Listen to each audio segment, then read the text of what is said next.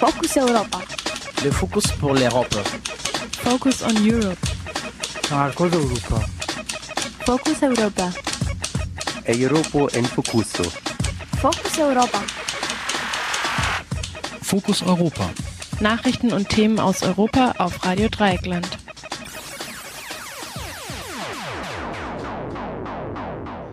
Hallo und herzlich willkommen zu Fokus Europa vom 20. Februar 2014. Am Mikrofon begrüßt euch Nils. Wir beschäftigen uns heute mit dem neuen Gesetz zur Internetzensur in der Türkei. Nicht nur, was das für die Bevölkerung der Türkei bedeutet, sondern auch im Vergleich zu anderen Staaten. Außerdem geht es um das geplante Freihandelsabkommen zwischen der EU und den USA, das unter dem Namen TTIP läuft. NGOs befürchten, dass das im Geheimen verhandelte Abkommen Sozial- und Umweltstandards sowohl in der EU als auch in den USA aushebeln wird. Auch viele EU-Parlamentarierinnen sind dieser Meinung und misstrauen den Ansagen der Kommission, die versichert, dass es nicht um ein Unterbietungsabkommen gehen soll. Über die Risiken, die das TTIP mit sich bringt, sprachen unsere Kollegen von Radio Frei mit dem Wirtschaftswissenschaftler Rudolf Fickel. Die Musik zur Sendung kommt passend dazu heute ausnahmsweise aus den USA, und zwar von der Gruppe Revolution Void die findet ihr GEMA-frei auf der Internetplattform Jamendo. Zuerst jedoch die Nachrichten von heute. Focus Europa. Nachrichten aus Europa auf Radio Dreieckland. Tag der Trauer in der Ukraine. Die Außenminister Deutschlands, Frankreichs und Polens befinden sich derzeit in der Hauptstadt Kiew zu Vermittlungsgesprächen mit dem Präsidenten Viktor Janukowitsch. Später am Tag werden sie in Brüssel mit den 28 EU-Mitgliedstaaten über gezielte Sanktionen für die Verantwortlichen der Gewalt entscheiden. Auch die USA kündigte Sanktionen an. So soll den 20 führenden ukrainischen Beamten die Einreise verwehrt werden. Trotz eines erst gestern vereinbarten Waffenstillstands feuerte die Polizei Blendgranaten. Die Demonstrierenden antworteten mit Feuerwerkskörpern. Medien zufolge gab es am heutigen Vormittag erneut mindestens ein Todesopfer. Andere Berichte sprechen sogar von 17 bis 20 Toten. Der Außenminister Russlands Sergei Lavrov beschuldigt den Westen, die Radikalen der Opposition zu ermutigen, außerhalb des Gesetzes zu handeln. In den letzten zwei Tagen gab es bei Straßenkämpfen in der Hauptstadt Kiew mindestens 26 Tote, als die Polizei versuchte, das Protestcamp auf dem Unabhängigkeitsplatz aufzulösen. Sie ging mit scharfer Munition gegen Demonstrierende vor, als von der anderen Seite Molotow-Cocktails flogen. Pro-EU-Aktivistinnen und Aktivisten campieren seit fast drei Monaten auf dem Euromaidan. Russland Zomik aus Freiburg kommentiert, man kann im Prinzip so von hier aus nicht so viel bewirken. Also man hofft dann in die Europäische Union und nicht nur redet, sondern auch äh, gezielte Sanktionen einsetzt. Viele Leute von der Staatsmacht und so, die haben ja, äh, sagen wir mal, Firmen und äh, Bankkonten und sowas in Europa und da kann man schon vielleicht was bewirken, wenn man bei manchen Personen das einsetzt und nicht nur praktisch droht. Das wäre jetzt meine Meinung und auch natürlich von vielen Ukrainern, was ich jetzt jetzt auch hier gehört habe, dass Europa ziemlich lange wartet, dass der Janukowitsch sich ändert oder dann doch zum Dialog kommt. Also das ist mit dem Mann wahrscheinlich nicht mehr möglich. Sicherheitskräfte prügeln Pussy Riot in Sochi. Noch bevor die Frauen ihre Instrumente auspacken konnten, schlugen Beamte mit Peitschen auf sechs Mitglieder des überregionalen Frauenkollektivs ein, nachdem sie ihnen Pfefferspray ins Gesicht gesprüht hatten. Sie rissen ihnen die Masken vom Kopf und warfen die Instrumente in den Abfall. Ein Begleiter, der die Performance mit der Kamera dokumentierte, wurde ebenfalls angegriffen. Das prominenteste Mitglied der Frauen-Punkband Nadja, die zusammen mit ihrer Mitstreiterin Mascha fast zwei Jahre in einem Gefangenenlager im Norden Russlands einsaß, hatte bei ihrer Freilassung im Dezember letzten Jahres zum Boykott der Olympischen Winterspiele aufgerufen.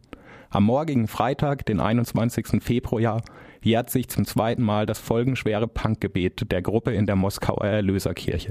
Erklärtes Ziel von Pussy Riot ist ein Russland ohne Putin. Protest gegen geplante Abtreibungsreform in Spanien geht weiter. Im Patentamt der galizischen Stadt A Coruña standen gestern über 200 Frauen Schlange, um sich als Eigentümerinnen ihres Körpers registrieren zu lassen.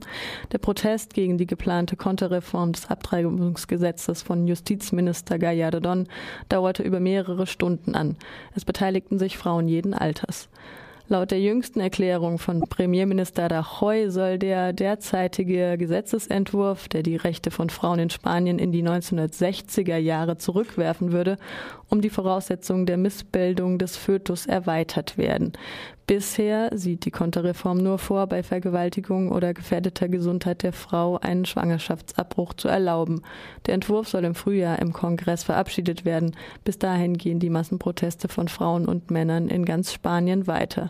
Paula Rios von der Plattform für das Recht auf Abtreibung in Santiago de Compostela. Depois de ter solicitado diferentes informes, Nós calculamos que por volta de abril, maio, provavelmente estén presentando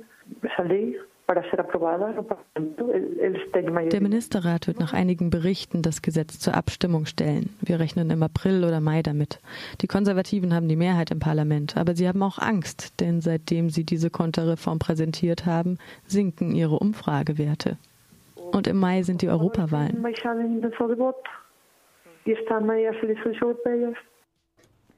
Vom Retter zum Verschrotter. Der neue Premierminister Italiens Matteo Renzi von der Partito Democratico will am Samstag sein Kabinett präsentieren. Kommenden Montag soll die Regierung dann ihre Arbeit aufnehmen. Am gleichen Tag wird auch die Vertrauensfrage im Parlament gestellt. Einige kritische Stimmen bezeichnen Renzi bereits als neuen Berlusconi. Das Nachrichtenportal Telepolis befürchtet, er werde mit dem Segen der EU die letzten Reste der Linken und des Sozialstaats verschrotten. Der ehemalige Bürgermeister von Florenz könnte mit 39 Jahren zum jüngsten Staatschef der EU werden.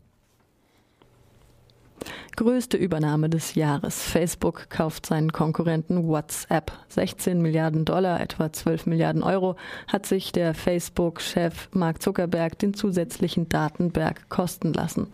Der in Kalifornien beheimatete Konzern WhatsApp ist für Smartphone-Nutzerinnen und Nutzer die SMS-Alternative. Es können Textnachrichten, Audiodateien oder Fotos ausgetauscht werden. WhatsApp wird von mehr als 450 Millionen Menschen genutzt. Facebook ist aber mit mehr als 1,2 Milliarden Nutzerinnen und Nutzer immer noch der Marktführer.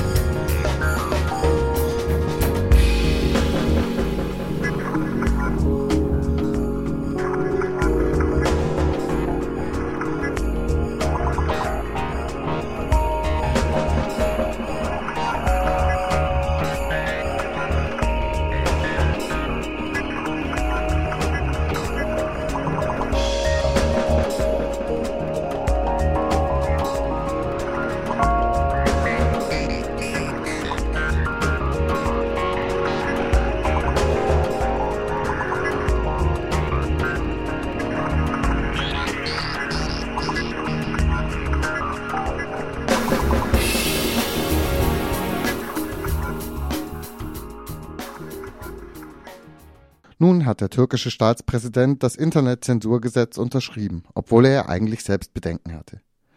Die Bestimmungen bedeuten eine Erfassung der Internetnutzerinnen, die selbst die bereits strittige Richtlinie der EU zur Vorratsdatenspeicherung noch weit hinter sich lässt und außerdem direkte Zensur erlaubt. Kinder sollen geschützt werden und ebenso natürlich auch die Politik vor Korruptionsvorwürfen. Im Gespräch mit Radio Dreieckland erklärt Gürkan Özturan von, von den türkischen Piraten, warum das selbst für Leute, die der Regierung einfach vertrauen, ein schlechtes Gesetz ist und er erinnert daran, dass es solche Probleme nicht nur in der Türkei gibt. Am Dienstag hat der türkische Staatspräsident Abdullah Gül eine Novelle des Internetgesetzes unterschrieben, die es in sich hat. Wenn es eine Klage wegen Verletzung der Intimsphäre gibt, so entscheidet nun nicht mehr ein Richter, sondern eine eigene Behörde darüber, ob die Internetseite gesperrt wird, erst nachträglich auch ein Gericht. Außerdem soll so ziemlich alles, was die Nutzer im Internet tun, für zwei Jahre gespeichert werden und damit wesentlich mehr als nach der bereits umstrittenen Richtlinie zur Vorratsdatenspeicherung des Europaparlaments über die derzeit der Europäische Gerichtshof verhandelt. Die Totalspeicherung ist insbesondere angesichts der türkischen Gesetzgebung besonders bedenklich, die die Grenze zwischen Meinungsäußerung und Straftat sehr schwammig belässt, was in der Praxis zu Rechtsunsicherheit und vielen Prozessen wegen Terrorismus oder Dingen wie Beleidigung der religiösen Gefühle oder des Ministerpräsidenten geführt hat. Dass dieses Gesetz gerade nun kommt, hat einen offensichtlichen Grund im Rahmen der Korruptionsvorwürfe wurden immer wieder Beweise ins Internet geschmuggelt und so veröffentlicht. Auch zwei Telefongespräche Erdogans tauchten im Internet auf.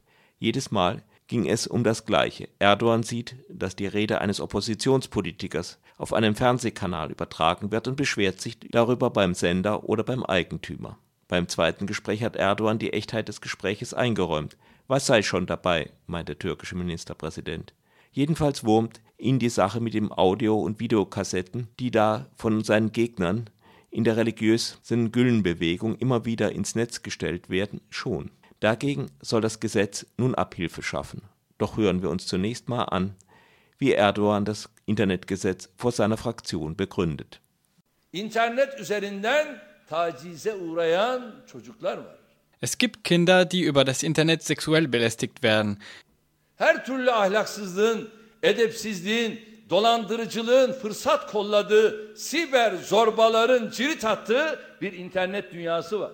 Es gibt eine Internetwelt, die für jede Art von Sittenlosigkeit, Obszönität und Betrug die Gelegenheit schafft. Her ülkede de bu saldırılara karşı alınmış tedbirler var. Türkiye'de siber zorbalığın bir türü de işte kaset siyasetidir. In jedem Land gibt es Vorkehrungen dagegen. Eine Art der Cybergewalt in der Türkei ist die Kassettenpolitik.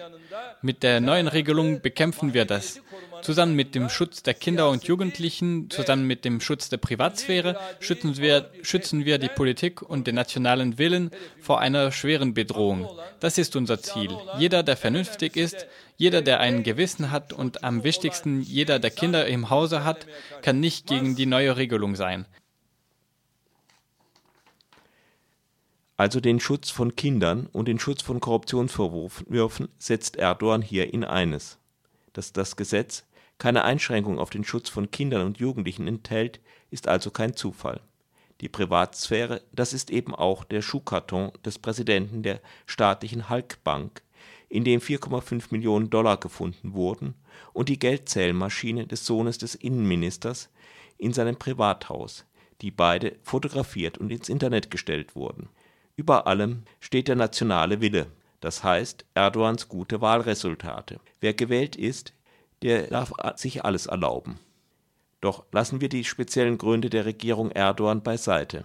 Zensurgesetze sind immer übel, ganz gleich von welcher Regierung und wo sie gemacht werden. Diese Meinung vertritt auch Gürkan Özturan von den türkischen Piraten im Gespräch mit Radio Dreieckland. Am Anfang des Gespräches geht es auch um die spezielle Weise, wie Gül das Gesetz unterschrieben hat, nämlich mit dem Hinweis, dass zwei Dinge ja noch geändert würden. Äh, Abdullah Gül Cumhurbaşkanı yeni internet yasası imzaladı. Nun hat der Staatspräsident das neue Internetgesetz unterschrieben und aber gesagt, dass nach noch zwei Punkte geändert würden. Das sei ihm versprochen worden. Die beiden Punkte sind soviel ich weiß, dass nach dem Inhalt im Internet gesperrt wurde, nachträglich eine Erlaubnis von einem Gericht einzuholen ist. Das ist die eine Änderung, die andere ist mehr technischer Art und ihre Bedeutung daher schwerer zu verstehen nämlich eine neue Definition des Wortes Internetverkehr, das in dem Gesetz auftaucht. Können Sie das näher erläutern? Was bedeutet das?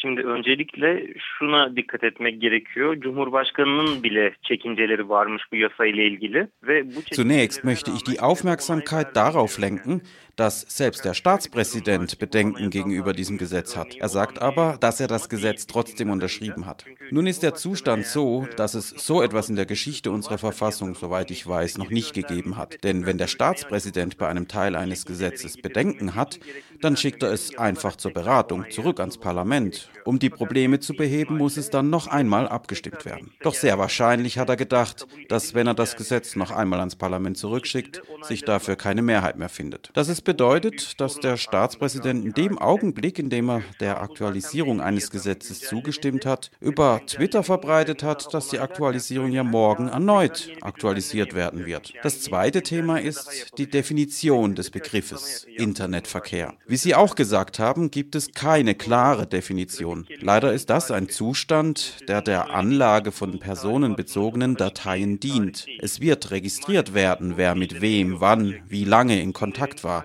welche Inhalte er aufgesucht hat. Und das sind Arbeiten, die ein Profil der Leute erstellen.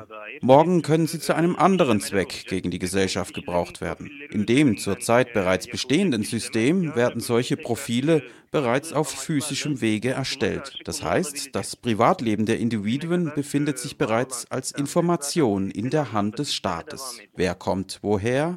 Wie hieß sein Vater? Welche Religion, welchen Glauben hat er? Außerdem gibt es einige Dokumente, die zeigen, dass auch politische Ansichten und ethnische Herkunft registriert werden. Diese Informationen werden nun über das Internet gesammelt und das bedeutet die gesetzliche Festschreibung des Systems von Zensur und Überwachung. Es gibt es nicht im juristischen Sinne, aber es gibt nun die Gesetze, um so etwas zu machen.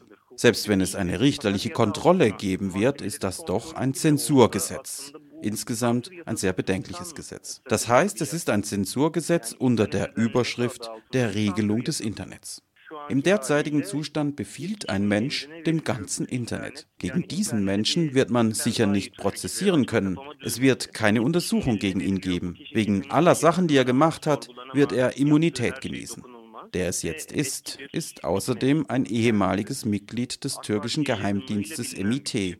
Jemand, von dem man weiß, dass er der AK-Partei und Erdogan nahesteht. Es ist sehr gefährlich, wenn sich der An- und Ausknopf fürs Internet in der Hand eines solchen Mannes befindet. Bugün farz edelim ki biz bu hükümete güvendik ve her şeyimizi gözetlemesine, kontrol etmesine, bizim neye bakabileceğimizi sansürlemesine razı geldiğimizi kabul edelim. Böyle bir durumda bile Aber nehmen wir für heute einmal an, dass wir der Regierung vertrauen und dass sie ruhig nach allem schauen, alles zensieren soll. Aber selbst in so einem Zustand können wir nicht erklären, warum wir einer Regierung, die in fünf oder zehn Jahren kommen wird, vertrauen sollen. Das heißt, das heutige System kann morgen in sehr schlimmer Weise gebraucht werden. Selbst wenn es eine richterliche Kontrolle geben wird, ist der jetzige Zustand sehr bedenklich. Und das jetzige Gesetz ist nicht für den Schutz der Kinder gemacht, wie es die Regierung erklärt, sondern völlig für politische Zwecke. Eğer haberlere dikkat ettiyseniz wenn Sie die Nachrichten verfolgen, dann sehen Sie, dass nur wenige Minuten nachdem der Staatspräsident das Zensurgesetz unterschrieben und es rechtsgültig geworden war, bereits die erste Zensur stattgefunden hat. Eine Webseite, auf der Red Hack Nachrichten über Korruption verbreitet hat, wurde gesperrt. Sie wurde gesperrt und nun wartet man auf einen Gerichtsentscheid. Das Gericht muss nun innerhalb von 48 Stunden entscheiden. Evet fakat son olarak eklemek istediğim bir şey var. Bu konu maalesef sadece Türkiye ile sınırlı değil. Yani bütün Avrupa çapında gözetim mekanizmaları işliyor. Yani biliyorsunuz NSA'in e, skandalı. Aber ich möchte noch etwas hinzufügen. Dieses Thema gibt es leider nicht nur in der Türkei. In ganz Europa gibt es Überwachung. Sie wissen von der NSE. Das heißt, einem Überwachungsapparat, der so weit geht, dass selbst das Handy von Angela Merkel überwacht wurde. Wir haben deshalb alle Probleme. Das heißt, es gibt gute Gründe, um dagegen gemeinsam zu kämpfen. Ja, so ist es.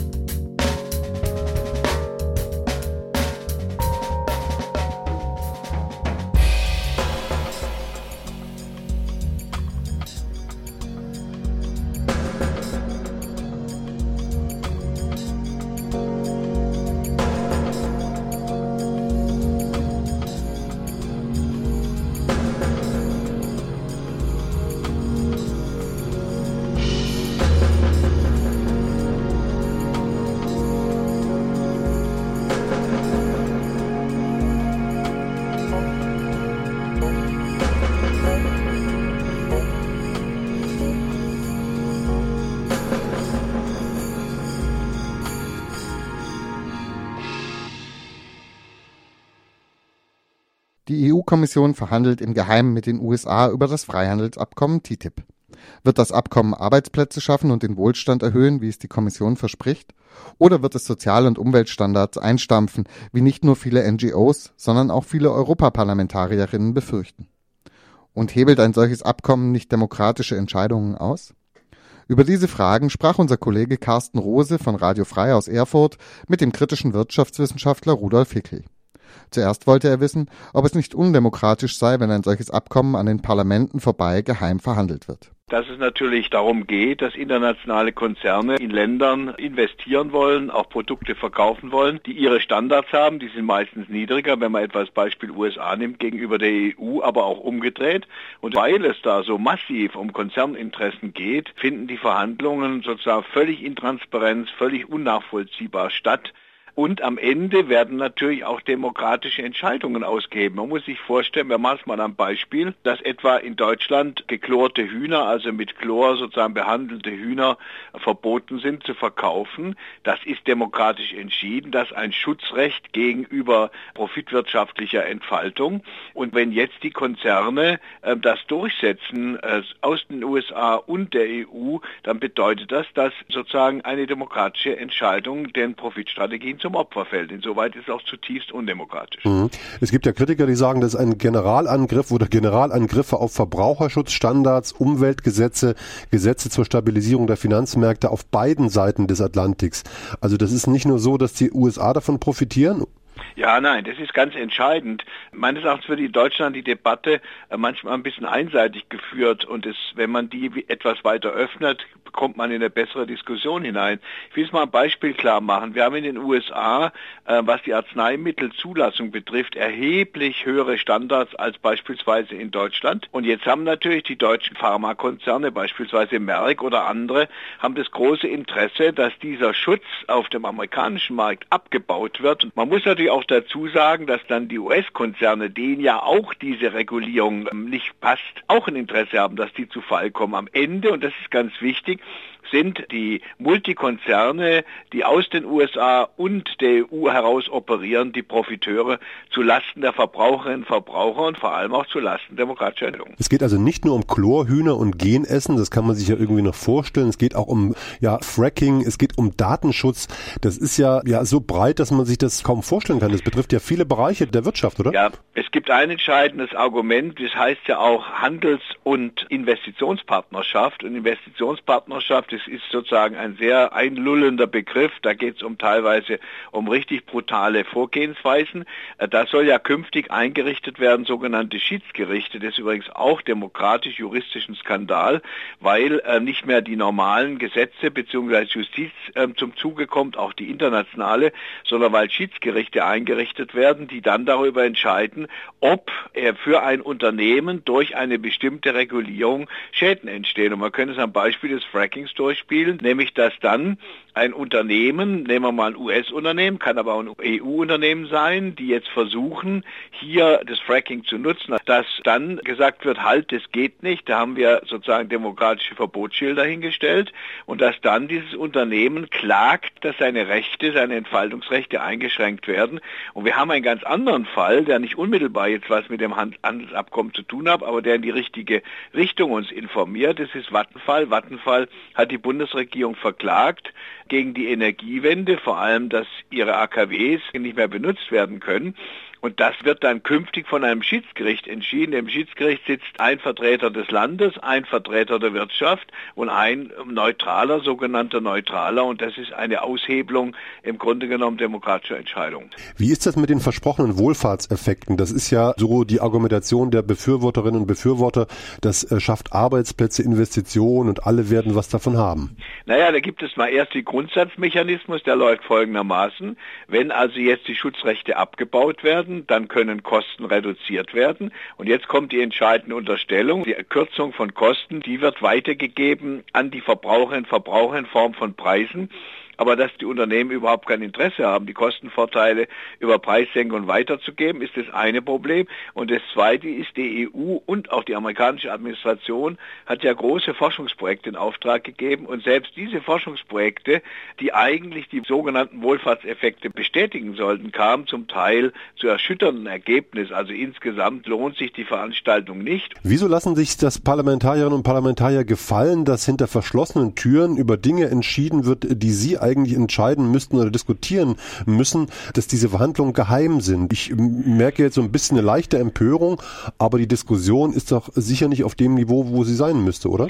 Ja, nein, das ist in, in der Tat richtig und die Kritik, die jetzt formuliert wird, trägt ja dazu bei, dass überhaupt viele kritisch sensibilisiert werden, weil die Politiker sind teilweise auch von der neoliberalen Hoffnung geprägt, so nach dem Motto, ja, wenn was billiger wird und die Preise sinken, dann kann das ja ökonomisch nur gut sein. Das steckt in den Köpfen drin und jetzt ist ganz wichtig die Aufklärungsarbeit und zwar auf doppelter Ebene. Erstens, dass im Grunde genommen das, was Globalisierung braucht, nämlich Mindeststandards, die vereinbart werden müssen, abgelöst wird durch die Tatsache, dass Unternehmer machen können, was sie wollen gewisserweise, weil die Regeln wegfallen.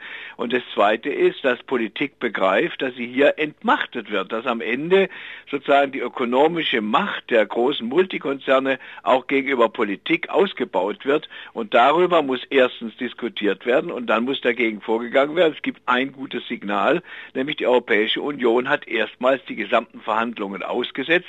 Das geht in die richtige Richtung. Als Ausblick sagen Sie ja Gestaltung statt Entfesselung der Märkte. Haben Sie die Hoffnung, dass es da eine Gestaltung der Globalisierung geben kann? Wie soll das sein? Wie soll das gehen? Ja, wir müssen natürlich, wenn wir jetzt die Globalisierung unter dem Diktat des großen Kapitals kritisieren, müssen wir die Frage stellen, wollen wir überhaupt keine Globalisierung mehr? Wollen wir uns abschotten in nationalistischen Märkten? Und da versuche ich so eine zweite Spur zu ziehen und sage, nein, nein, die Globalisierung hat auch Vorteile, hat durchaus auch Vorteile, aber sie muss sozusagen sozial und ökologisch gestaltet werden. Wir brauchen Mindeststandards und da erwischen Sie mir jetzt mit Ihrer Frage genau sozusagen am schwachen Punkt, denn wir wissen klar aus den sogenannten Welthandelskonferenzen, WTO, wie das alles heißt, wissen wir, dass es unglaublich schwer ist, da überhaupt bestimmte Prinzipien durchzusetzen. Die jüngste Bali-Konferenz, die dazu stattgefunden hat, ist ja fast in einen Flop geändert. Aber ich sage trotzdem, in die Richtung muss es gehen. Wir müssen eher Standards ausbauen. Wir müssen beispielsweise, das wäre ja auch mal die entscheidende Frage, wenn jetzt mal, seid es bewusst, in Richtung der USA, weil die sonst immer kritisiert wird, wenn sozusagen zugunsten der Verbraucherinnen und Verbraucher die Zulassung zu den Arzneimitteln strenger reguliert ist, warum wird dieses System dann nicht übernommen in andere Länder, beispielsweise in der EU oder in Deutschland? Oder andersherum, wenn in Deutschland derzeit sozusagen Hormonfleisch verboten ist, der derzeit auch noch Genmais, aber da gibt es ja, wackelt ja einiges wegen der, einer unsinnigen Initiative der Kanzlerin. Aber wenn es derzeitig verboten ist, kann man ja die Frage stellen, das Verbot ist ja begründet, warum man diese Argumentation dann auch nicht überträgt auf andere Länder. Die Tendenz, und das ist eigentlich das, was uns hellwach machen sollte, die Tendenz ist immer Abbau zugunsten sozusagen unregulierter Entfaltung von Profitinteressen. Und diese Profitinteressen dürfen nicht die Führungsrolle übernehmen im Zuge der Globalisierung. Das war Fokus Europa vom 20. Februar. Verantwortlich für die Sendung war Nils und der wünscht noch einen schönen Tag und sagt Tschüss. Das war Fokus Europa von Radio Dreieckland. Produziert mit finanzieller Unterstützung des Europäischen Parlaments.